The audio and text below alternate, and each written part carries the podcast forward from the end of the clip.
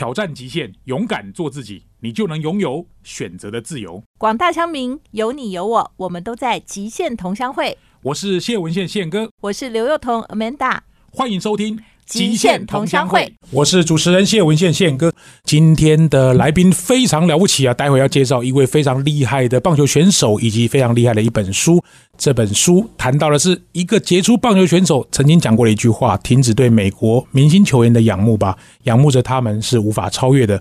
我们今天是为了超越，成为世界的顶尖而来，一天就好，舍弃对他们的憧憬，只想着胜利，冲吧！”今天要介绍的是大谷翔平。以及这本书在台湾的作者张尤金，马上来喽。Hello，各位亲爱的听众朋友们，欢迎各位准时收听每个礼拜五七点到八点 FM 九六点七环宇广播电台极限同乡会。我是主持人谢文宪宪哥，在四月份的第三个礼拜五大来宾，我跟 Amanda 一起出席啦。啊，今天又是不得了了，不得了了，反正只要有不得了啦，就是我们的极限大来宾出现了。有没有看经典赛呢？经典赛在 B 组的 MVP 以及这个系列赛的 MVP 大谷翔平要来了啊，不是他本人哈，他。在台湾的奇光出版的这本书《大谷翔平天才二刀流》的作者张尤金来到了我们现场，请尤金跟听众朋友们打声招呼。嗨，大家好，我是张尤金。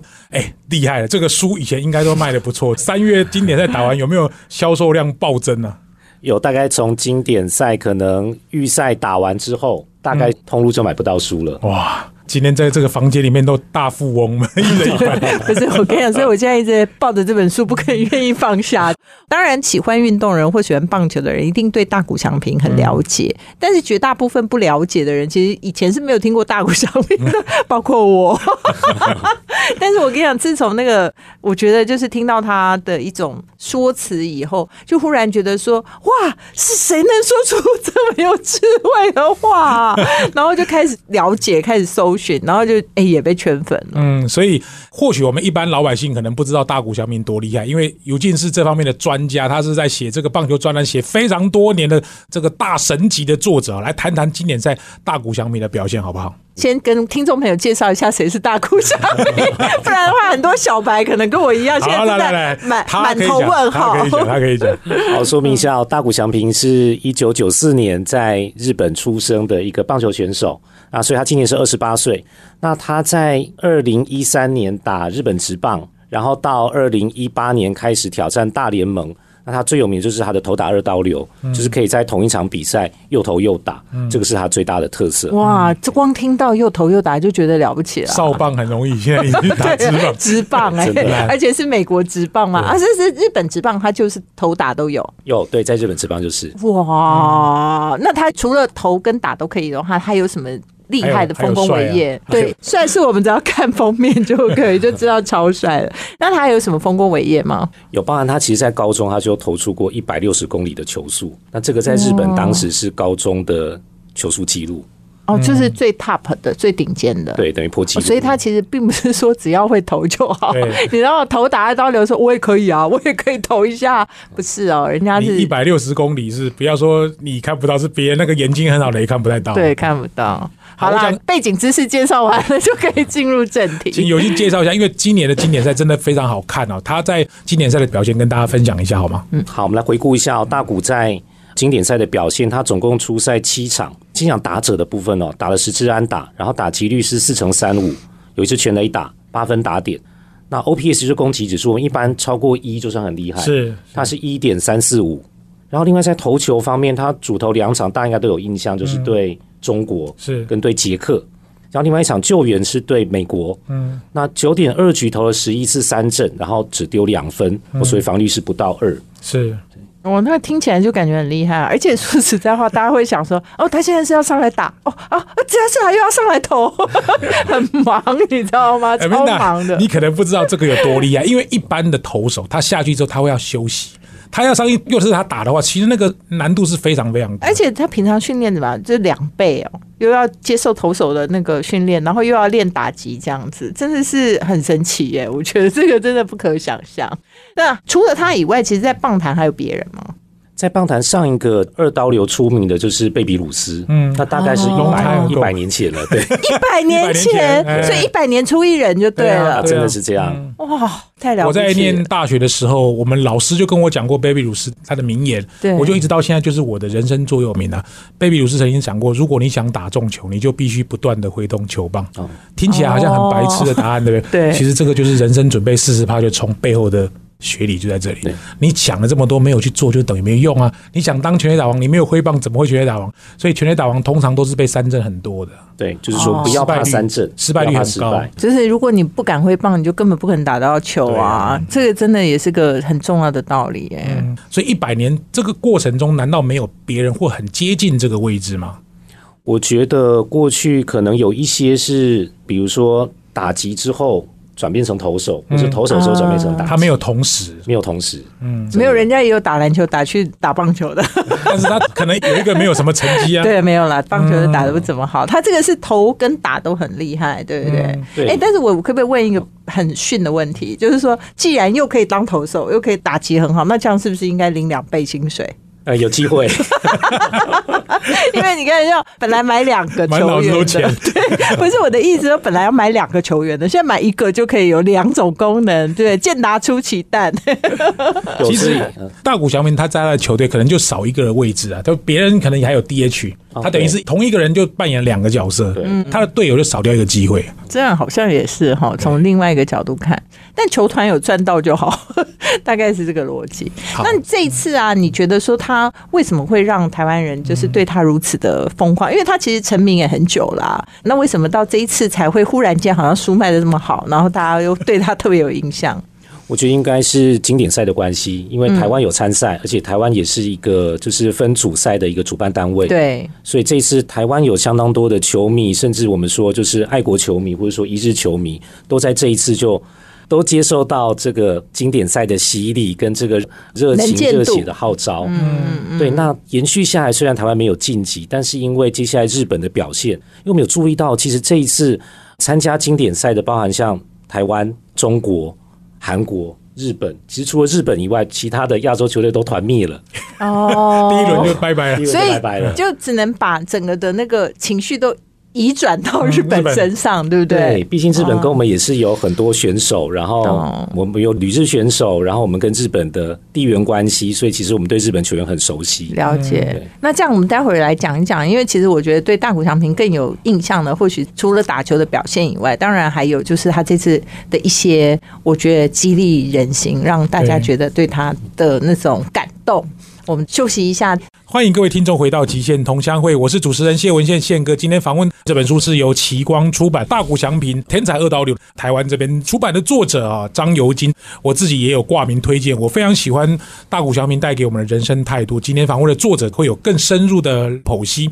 其实这本书里面有部分的内容都被很多的媒体引用在最近这一次的经典赛的报道。我想请尤金跟大家提一下，就是二刀流，或许大家不知道，一般可能小白球迷觉得是带两只刀上去嘛，他厉害的地方在哪里？我们刚刚有提到头打两份薪水，跟大家解释一下好不好？制度的关系。好，其实二刀流对球队非常有利的地方是在于说，因为像大联盟可能会有就是二十五人、二十六人名单，嗯，那这个每个名单的每一个成员都非常的可贵，因为你可能少了一个投手的名额，你可能这场比赛对战绩都会影响很大。所以如果说当你有一个选手，他同时又是投手又是打者，其实你可以空一个名额给别人给别人，而且最重要的是。他的投打都要很厉害。对他又是王牌投手，又是当家第三棒，这个真的是很可怕、很难想象的一个画面。对，那要培养一个二刀流有多难？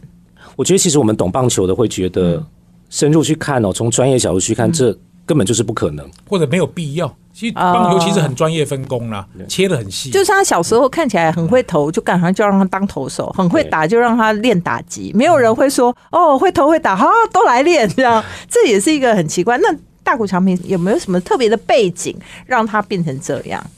我觉得应该是跟他家人给他的教育有关。嗯，因为大谷翔平是一九九四年出生，那跟我们这一代其实他等于是 Z 世代，或是说我们说的网络世代。嗯，像我们以前是看电视，或者说要打击猎鹰场去像铃木朗那样苦练，但是像大谷翔平，他是回家打开电脑看 YouTube 上面的打比修、松井秀喜。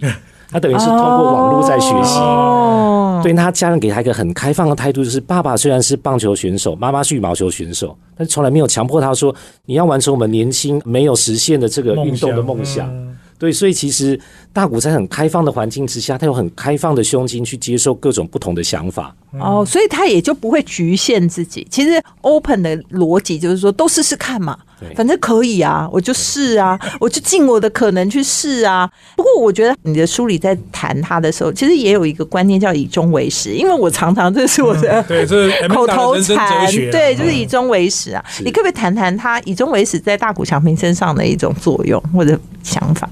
我觉得对大谷来讲，他有一个名言，就是说，如果你一开始就觉得不可能，那你永远都做不到。哦，所所以以就一开始他就觉得说可以呀、没有什么不可以啊。对，像刚刚提到那个高中球速一百六十公里，对对对别人都觉得不可能，但是他觉得，如果你一开始就认为你做不到的话，那永远都不可能。哎，可以给我们一个什么样的想法？比如说球速一百六十公里是什么感觉吗？这个我们专家都会讲，好像个零点四秒，你大概就抓零点四秒，一秒都没有投手投出来到捕手就要零点四秒，真假的？那完全没看到啊！零点四秒，你去打击练习场打那个一百的，你都打不到。对，那怎么办？那打的人是怎么打到的？所以你不会靠棒球赚钱啊，你会靠你的头脑赚钱啊，你有你的赚钱零点。四秒、哦，零点四秒，嗯，哇，那真的很神奇耶！啊哦，好厉害，高中生哦。对，高中的时候，那他开始打直棒是几岁？他高中毕业开始打日本直棒。哇火腿，真的不可思议耶，不可思议。我这样听起来，感觉大谷翔平应该是一个整个的性格上，尤其是我们从媒体上看到的啊，再加上他的发言，觉得他是一个极度正向的人，超级的。对，我觉得其实他包含他高中教练跟他家庭都对他有很大的影响。嗯，对他高中教练给他的一个观念就是说，你人生成功不只是要当一个职棒选手，你还要成为一个成功的人。因为毕竟你的职棒生涯不会是你永远，你不可能打到七八十岁。那你退休之后，你还是要成为一个对社会有用的人。所以他的教练有给他们一些观念，比如说我们常看到大谷在球场上面会弯腰捡垃圾，对，这不可思议，就是捡垃圾放到自己就是裤子后面的口袋，嗯，他还要再继续比赛，那这应该不是他的工作啊。他之所以这么做，是因为他的教练告诉他说，捡垃圾是把别人丢掉的幸运给捡回来，变成你的幸运。当然，这样的想法是有一点，就是整场捡垃圾，想说 过于正面思考。就是觉得说今现在很衰，赶快把别人的幸运捡回来。捡一捡哇，这好特别哦！因为其实我们知道运动选手哦，尤其我们看很多这种直篮或者是直棒之类的哦，尤其是在美国，就是因为那个运动本身它是一个非常强力的，等于说也是个竞技场，然后呢也是个产业链，所以你刚刚讲那个，我真的觉得说，其实，在这种所谓专业运动上，很多人对球员的这个道德标准其实并没有真的要求的很高，因为大家就是看他们在球场上竞技嘛，所以就是说，如果他的技术很厉害，或者说他很厉害，就等于说可以碾压对方，然后展现超高的球技。坦白说，我觉得很多的这个球员的私生活或道德标准，其实当然是没有把他看得那么重要的。其实这个可以在书里面，因为大谷翔平在十七岁的时候写的他一个人生目标表，嗯，这个目标表其实被很多的媒体这一次在大量引用，其实就是出自这本书。我想请尤金跟大家介绍一下人生目标表，因为你十七岁能够想到这个，这个不容易。所以我说，他就是一个把人生就是作为一个好人，或者作为一个好的球员，或者作为一个那个他已经你知道整理都想好了，才来开始做。谈谈他的十七岁的目标表。好，呼应一下刚刚宪哥讲，为什么在最近经典赛这个人生目标表会被很多媒体转载大？量转载，嗯，对，主要原因是因为大谷在十七岁，他高三的时候写这个目标表，他已经有写到，他说二十七岁那一年他要入选 WBC 经典赛的日本代表队，嗯，然后他要拿到 MVP，两个都达成，已经实现了。而且他是高三的时候。我跟你讲，这个叫做什么？你知道，向宇宙下订单了，十七岁就下好对，了。这书早就印了，对啊 这已经印了。所以我说没有啊，十七岁的目标表也不能现在才写嘛，对不对？他就是以前就写好啦、所以我就说已经证明了向宇宙下订单有用，大谷祥平的示范业这样。这个整个十七岁的时候，你觉得他做的这件事情，然后他一步一步做到的这个事情，他大概还反映出大谷祥平的哪些特色？我觉得从他的人生目标表，他是十七岁开始，然后从十八岁一直目标去定到七十岁。然后像他十八岁的目标就是要和大联盟球队签约。嗯，那以这个逻辑来讲，就是我觉得可以呼应到这次经典赛为什么要穿的是十六号，他是继承到野茂英雄的球衣背号。嗯，对，主要原因是因为野茂是挑战大联盟投手当中的这个日本人的先驱者。是是，对，所以哦，大谷就是想要成为下一个先驱者，可是投手已经是野茂英雄是先驱了，然后打者是铃木一朗。那他要做下一个先驱者，他希望他能够做到说，我是第一个挑战大联盟的日本高中生，嗯，很有气魄，所以他十八岁他就预定说，我明年就要站上大联盟，这就是我成为下一个先驱者的目标。嗯，哦，就是前辈都有人站着那个位置真的很难，就是要挑战人家已经到达的顶峰，你还要做出变化。你觉得在这个过程中，你有看到大谷翔平的什么恐惧啊、害怕啊、衰弱啊、虚弱啊什么？你有看到他有展现出这些脆弱的一面吗？我觉得幼童姐讲到一个重点，就是大谷翔平带给我们一个很正向的能量，是在于说，我们看到早期像铃木一朗。他打球是很刻苦，然后压力很大，总是皱着眉头。我觉得真的是苦情的那种哎、所以以前那个啊有刻苦代表，大家都会说你就要像铃木一朗一样的努力，有没有？虽然我不知道铃木一朗打球到底怎么样子，但是我都常会听到说你就是要像铃木一朗一样的，就是艰辛的走向成功这样的。哦，我就觉得说啊负担好重，压力好大，这个是我们上一辈的成功哲学了。对。那对，个 Amanda 只要谈到帅哥，他都会有这种表对，有意情。思。所以你看，我现在抱着大谷翔平的书啊，所以你觉得他的正向是这个一个新的世代嘛？因为他现在才二十七八岁，所以他其实代表的是一个新的世代。刚刚讲的说学习方式也不一样，对，对于人生的看法也不一样，甚至他可能可以从另外一个更乐观的角度去做他喜欢的事情。对，真的是做自己喜欢的事，就像他爸爸跟他讲过说，人要做自己有兴趣的事才会成功。大谷真的是用这个出发点，他不是像铃木一朗说，我打棒球是为了实现爸爸打职业的梦想。嗯，对，或者说像可能一百多年前，就是日本刚从美国引进棒球的时候，他们觉得说球场就是道场，我在球场上面其实是要修行，是要刻苦磨练我的身心，不是他我觉得我就是开心打球，我就是快乐的打棒球，这就是我的目标。不然的话，以前日本人都让人家觉得好像负担很重。没有达成要切腹自杀。对，就是所以我觉得他真的完全带来了一个新的面相，嗯就让人家觉得说，哎，原来这一代的日本年轻人，而且是这么成功的一个典范，他可以带来这么阳光，而且这么正面，而且这么的积极，但是却又感觉也蛮欢乐的，而且又帅。重点是，好，现在我们来聊聊大谷翔平跟他的幼时成长的过程，他怎么样善用他自己的天赋，还有书里面其实也谈到了，就是曼陀罗的这个目标设定表格，其实真的很有帮助。我是觉得这两个表格在这本书里面出来，其实可以给一些年轻朋友，不管你可能不是要设定目标打棒球，说不定你要变成台湾很厉害的厨师啊、经营者啊，或者什么领域的专家，其实这一套观念都很值得各位去思考。休息一下，不要走开，马上回来。欢迎各位听众回到极限同乡会。今天跟 Amanda 一起访问张尤金啊，他也是大谷祥平《天才二刀流》的作者。其实我看尤金的书或者是文章，其实看了很多年，呃，也很有幸在这本书上面挂名推荐。刚刚我们其实谈到的是大谷翔平跟铃木一朗的差别。其实有时候我们常常耳熟能详铃木一朗的人生座右铭，就是一天不练习自己会知道，两天不练习是教练会知道，三天不练习连球迷都知道。好，所以像这种就会一直时时提醒我们，很多事情都是要练习，都是基本功啦。打球没有什么，就是你有天赋也是要练习的啦。五月天也是要彩排的，就是这个道理。当然，铃木一朗，我相信他成功的背景。跟大谷翔平可能有一点点不一样，父母亲对他的影响也很大。因为我在书里面特别谈到羽球跟游泳，因为他很喜欢打羽毛球跟游泳，因为这两个看起来都不是棒球运动，可是为什么他在这两个运动上找出一些对棒球的潜能或者发挥？那他妈妈是不是羽球选手啊？是是是是对嘛？哈，那也是应该受他母亲的影响。那这两个运动对他来讲，在棒球上有什么特别的帮助吗？对，我觉得在讲羽球跟游泳之前，我们可能要先讲到，就是刚刚提到说，大谷的父母亲给他一个很棒的观念，就是说不限定你往什么运动发展，就是让你去体验到不同运动当中对于身体，然后对于健康，对于这个运动当中找到的乐趣。那所以其实像妈妈并没有说，就是你一定要跟着我打羽球，将来要成为羽球选手。我是说，透过小时候让大谷从两岁开始跟着妈妈一起打羽球。然后从这个挥拍的动作当中去感受到说，哎，其实这个挥拍的动作跟投球跟打击的动作都有点类似的地方，慢慢去启发他的这个运动的天赋。然后游泳更是，因为游泳是从大谷幼稚园大班开始，嗯，那游泳其实对他整个包含柔软度，包含他的那个肩膀是上半身的强壮度，其实是非常有帮助的。嗯，所以后来他高中的教练就有说，如果大谷将来继续游泳的话，他可以游进奥运。哦，所以就是不是只是打球而已，就如果游泳也是可以游的。游泳可以拿金牌，那就不得了了。不是二刀流，三刀流，在 Plus One。哦天哪！所以其实应该这么讲，人生的历程当中有很多事情，就是你都做的都不会浪费。对，他就反正都会反映在你其他的这种收获上面。关键要从小了，对，现在练都来不及。真的吗？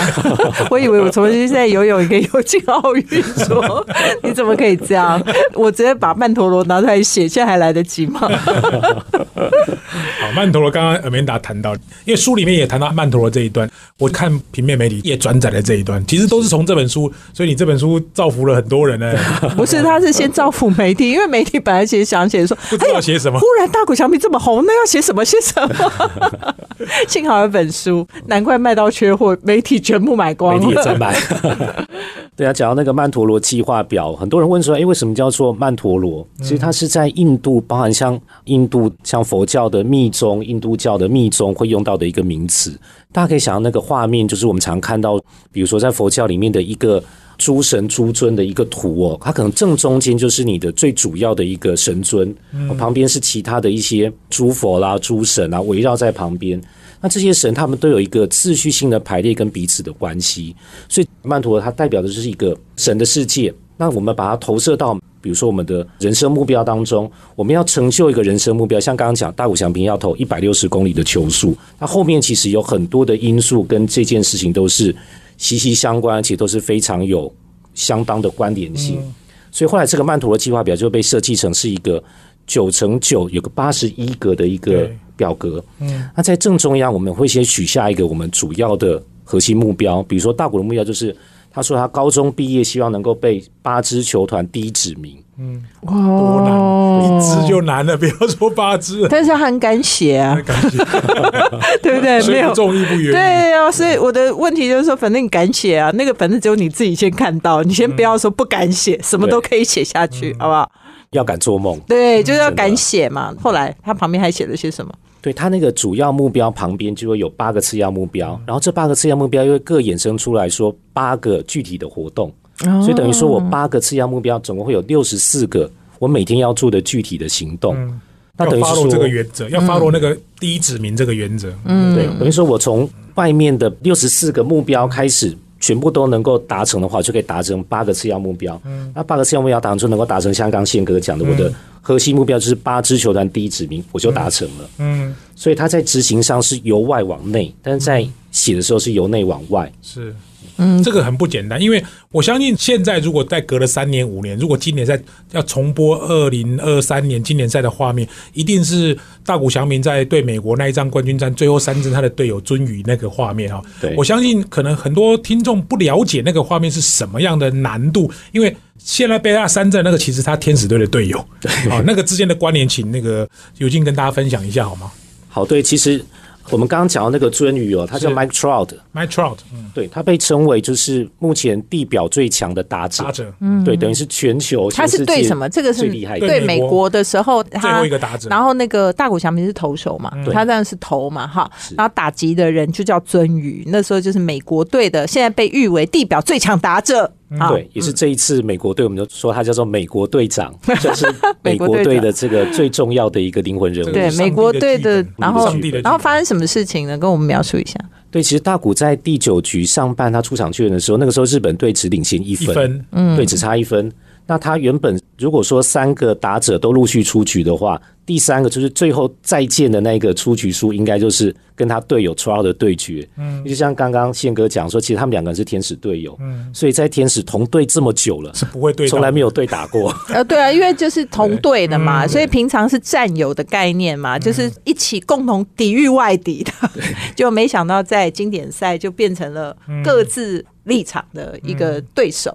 那对。然后呢，发生什么事情？而且那个再见见三振还蛮神奇的，因为大谷一开始上场，他先投了一个保送，嗯，那这样的话，就是你要再三个出局的话，你最后一个绝对不会对到 Trout，Trout 就已经变成第二个出局数。对对，就后来很妙的是，他第二个上来的 Mookie Base 是双杀，双杀，嗯，对，造成两出局之后，还是再对到 Mike Trout 是最后一个关键对局。哦，所以其实要对上也没有真的那么容易，因为棒球这个难是难在，因为九棒都排好，你不能随意对调棒次，对对所以这个是上帝写的剧本。所以就没有办法说，哎，我故意要让他们两个对上，哎，你先上，你先上，没有这对到是没有问题，但是不见得是最后一个，对，这也很难哦。你是说对刚好就是第三个驱逐数数，对对对，那很难。他说：“那最后那个什么滑切球啊，我看什么真功讲什么滑切球，这个很难。反正他最后把它三振就对了。把自己的队友三振那回去自己队上，不知道要怎么处理哦。那没有开玩笑，哇，那真的这个也是很经典的一个画面。对啊，这应该是经典赛，应该可能是史上史上最经典。最经典的画面，嗯，所以将来要重播就是重播这段，一直一直重播这个。那个尊仪就讲说，这个没关系，我们还有第二回合。他的意思说，他还要再来一次，哦他下一届经典赛他还要参加。哦，然后指名大谷翔平，那你要刚好在冠军赛日本对到美国，这个不太容易啊，不太容易很多事情都是有一次不会有第二次。对我觉得棒球这种东西对我们来讲最津津乐道，就是有一天我们五十岁、六十岁、八十岁还会讲到二零二三年的某一个 play，那真的是就是很经典。真的。真的，我觉得这是哎、因为我上次也是听人家讲，人家就讲说，为什么说这种东西叫上帝的剧本？因为你看哈，篮球赛、足球赛，因为它都是一队跟一对。所以呢，这次就是两个人要厮杀，下一次还是这两个人要厮杀。你要看这两个人厮杀对决是很容易的，因为只要双方教练愿意让他们上场，他们就会厮杀。而且他们那个守备位置啊，跟那个攻击位置都是类似。但是棒球就是不一样，就是跟刚刚宪哥讲的，因为他棒次是排好的，而且他投手有很多个，嗯对不对？所以你很难讲说这个投手一定会对到这个打击手。所以这个跟篮球跟足球就是一直不一样，就是你要看到你心目中的两个人要对决，其实没有真的那么容易，真的太有趣了。那你觉得说，在这次我们大家看到的这些，或者说大谷长平带给台湾人的启发，或者为什么我们会忽然间好像不懂棒球的人也开始对他有了很深刻的印象？对啊，我觉得经典赛真的是把台湾人对于这个国家队、对于棒球的热情又找回来了。对啊，我们不光是看中华职棒，就是自己往内互打，我们也看到就是国际赛，看到古巴，看到荷兰强敌压对境。对，然后我们的选手为了要争夺出线的资格，这么的拼命啊，包含像张玉成，嗯，对，那相关的投射到这个团灭的亚洲唯一晋级的日本拿到冠军，其实这个相对于是对我们亚洲球队，包含对我们这些亚洲的棒球迷，其实都是蛮大的鼓舞。哦，所以刚好是说前面在台湾举办，所以我们就忽然对经典赛的那个关注度变得很高了，对应该这么说。而且最重要的是，大谷翔平在最后致辞的时候，他也讲说，我们日本可以，你们韩国、台湾也可以。对，其实我觉得那一句让我们真的觉得可以，还有很多程度我们有了参与感，不然的话，本来一直都觉得说前面就完全没有机会的时候，其实我们都蛮失落的。然后忽然间被人家讲讲，也有了参与感。对，真的。刚刚那个有幸讲到那个，其实有时候人生的影响，你也不知道一个日本人讲了一句话，停止对美国明星球员的仰慕，仰慕着他们是无法超越的。我们今天是为了超越，成为世界顶尖而来，一天就好，抛弃对他们的憧憬，只要想着胜利冲吧。或许这个你我在工作场合当中也有类似像这样的，你仰慕所谓的明星大师这些人的光环，最后你的目的是要超越他，不是来仰慕他。或许这也是我们很憧憬这样的杰出选手的一个重要的里程碑。待会我们针对这一段，尤其是最后赛后的访问，我觉得影响台湾人会很大、哦。我们今天访问到的是大谷翔平，给台湾人的学习。大谷翔平《天才二刀流》的作者张尤金，这本书是奇光出版，同时他也写了一本书是铃木一朗。听说八月份还有一本棒球的经典书要出席是。对，八月这个书先卖个关子哦，就是我们还在保密阶段，哦但是可以告诉大家，一样是棒球，然后哦一样是日本选手。嗯，那我们希望还是从一个就是日本人打棒球的这种热情，跟他对自己的自律，嗯，来分享给大家。嗯，对，那很多人都在猜是不是打比修？好，就先不要讲了。对，先不要讲啦，因为给大家期待出版社说。不能讲，就不要讲。反正你讲说八月，那就是八月一定要出，没出你就完了。好我觉得谢哥，你是不是跟他们的出版社约好，那一起来逼迫尤金这样子写书不容易，我跟你讲为什么不容易。Amanda 可能不知道，他台大会计高材生哎，他台湾大学毕业。念会计不是念棒球的，但是我觉得好像感觉一听起来就觉得说，哦，那棒球比会计好玩多了。人家是高材生硕士，但人家是集合的专业，他是这种这方面财务方面的专业。哎，我想问问看，这个东西我很有兴趣，因为说真的，你说呃什么真功啊，或者是常 Sir 啊，他们可能因为在这个体育运动琢磨很深，可是你你就不是学这个的啊，你怎么会走上这一行？对啊，其实也是要感谢像曾公，嗯，啊这些知名的球评带着我们从日本职棒、中华职棒一直看到大联盟，嗯，对，因为像我其实最小开始看棒球，应该是一九八四年还念小学的时候看洛杉矶奥运，嗯，对，因为有郭泰源，有我们那些庄胜雄，庄胜雄，对，有这些名将带领我们打出好成绩，所以才会激起我们这些球迷。变成球迷的这个热情，还有为国家队加油这个热情。嗯，然后接下来就是到后面一九九零年，就是我们中华职棒成立，嗯，我们都投身变成中职的球迷。嗯，然后像这些旅日的，好像林中秋啦，像哦涂红青回来台湾，效力中职，那我们也变成中职的。铁粉，我觉得这个过程我们是跟台湾的棒球一起成长，嗯，所以其实，在念书的过程，我从来没有忘记棒球。哦，你讲的都是像我就会讲谢长亨啦、曾志珍啊，类似这样这样。我看连谈棒球都会有世代的差异。没有，我们讲的是同一辈啊，只是我们其实差七八岁了。因为我是念大学毕业之后，中华职棒开始打，那我开始看是因为谢长亨的关系，所以就看统一师。我现在看三十四年都看统一师队。当然，他只要跟其他球队，但是我的朋友就是什么队都有嘛，所以喜欢棒球的男人是绝对不会变坏的，因为我们都不会去花天酒地，都在家里看。不要乱讲，等一下会被人家打脸。没有来开玩笑。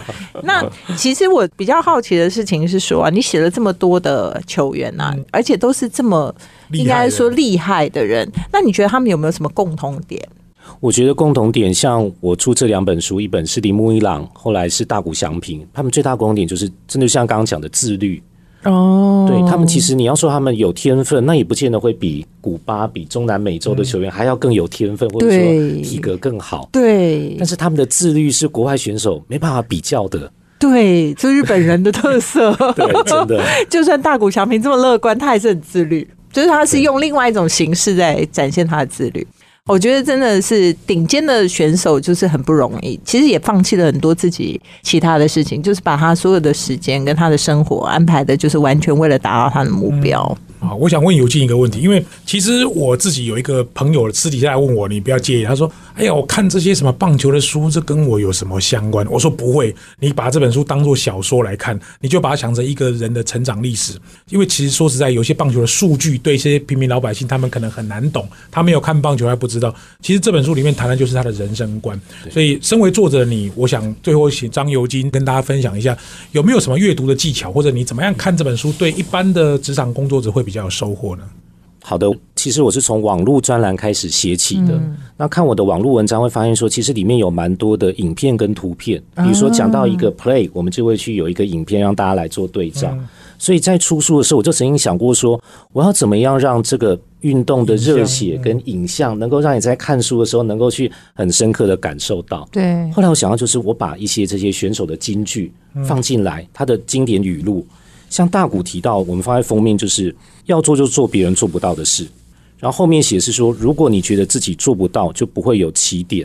当你看到大谷的名言，你会有那个画面，就是一个可能高中毕业，或者说一个二十多岁的年轻人，他没有畏惧的，然后他没有任何的局限，他就是觉得说，你只要做得到。你就去做，你不去做的话，永远不会成功。嗯啊，真的好热血哦！而且我跟你讲，其实说实在话，我觉得当到一个年纪以后啊，你真的会有时候就觉得说啊，小孩子都讲的都是不切实际的事。但坦白讲，就是说有时候小孩子才是真的能够。敢于去想象他的未来，然后他其实常常都是被大人耽误的，就是大人都会跟他讲 啊，不可能啦，你讲这个事情啊，这是天方夜谭啊。坦白讲，就是说不被耻笑的梦想不是梦想。所以，其实我觉得我们台湾还是有很多。就是很有潜力的棒球的选手。嗯但是我觉得就是要在更多能够支持他们，而且觉得说任何事情都有可能。对嗯好，真的非常谢谢尤俊，因为今天这个通告说实在，尤俊也很忙哦。我们刚好今天在录音的时候，非常的难得有这个机会访问到作者。你看他送给我们的一本书《大谷翔平》，我们今天真的是变成大富翁了，真的非常谢谢今天的专访，也希望这一集节目各位听众喜欢。我们下个礼拜再见喽，拜拜拜拜欢迎收听现场观点，我是大谷翔平一书的作者张尤金。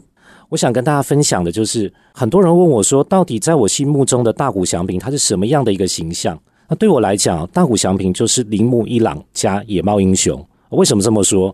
哦，因为如果我们以二十年为一个世代哦，那二零零一年在大联盟拿到年度 MVP 的铃木一朗，跟二十年后再拿到 MVP 的大谷翔平，刚好是二十年的一个世代传承。然后野猫英雄在一九九五年挑战大联盟，当时他是二十六岁。然后二十六年后缔造二刀流纪录的大谷翔平也是二十六岁，哦，两个人之间也相差了二十六岁。所以各位会说这个二十年跟二十六岁是一个巧合吗？对我来讲，我看到其实是日本野球道、野球精神的传承。啊，当铃木一朗在二零零六年他率领日本武士队称霸首届 WBC 冠军的时候，当时大谷才小学六年级，他坐在电视机前面看着一档的热血表现，他也希望能够成为下一个带领日本武士队的一个明星选手。所以看到现在大谷在经典赛啊，在大联盟这么多精彩的表现，我们会去想到说，当年这样的一个想挑战大联盟的日本高中生，其实在他毕业十年后，他已经实现了他的人生梦想，就是站上大联盟，成为世界一的野球选手。这就是大谷翔平给我最深刻的印象。对我们每位听众来讲，不管你是从事什么样的工作，也许我们不会成为职场上的大谷翔平，但是大谷的做法跟他的精神是值得我们在各个层面去做学习的。